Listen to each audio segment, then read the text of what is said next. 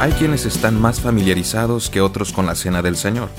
Pero, ¿qué enseña la Biblia acerca de la Santa Cena?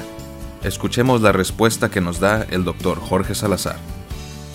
La Santa Cena o la Cena del Señor, también conocida como la comunión, es una de las dos ordenanzas que Jesús nos dejó con sus discípulos y consiste en compartir el pan y el vino con aquellos que han reconocido a Jesús como su Dios y como su Salvador.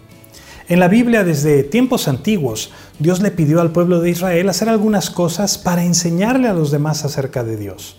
En momentos cruciales, como la liberación de Israel cuando eran esclavos en Egipto, o la entrada a la tierra prometida, Dios le ordenó al pueblo de Israel levantar un monumento de piedras que sirviera como recordatorio de lo que Él había hecho.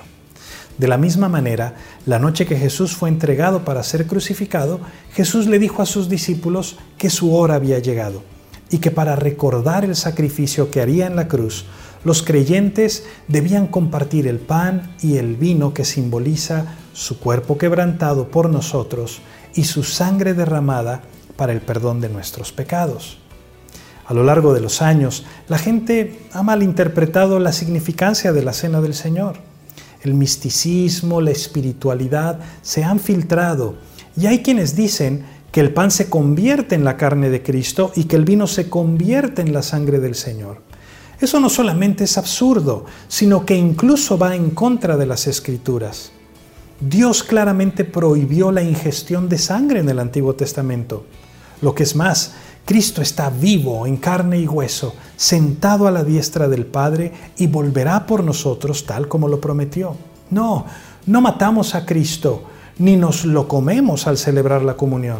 Recordamos el sacrificio que hizo una vez y para siempre y su promesa de que volverá por nosotros. En la actualidad, las iglesias celebran la cena del Señor con pan o con galletas, con jugo de uva o con vino tinto.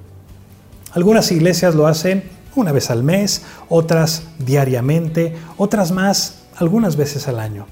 El Señor no dio una instrucción sobre qué tan frecuentemente debíamos hacerlo, pero sí que es algo reservado para los seguidores de Cristo. Que Dios te bendiga.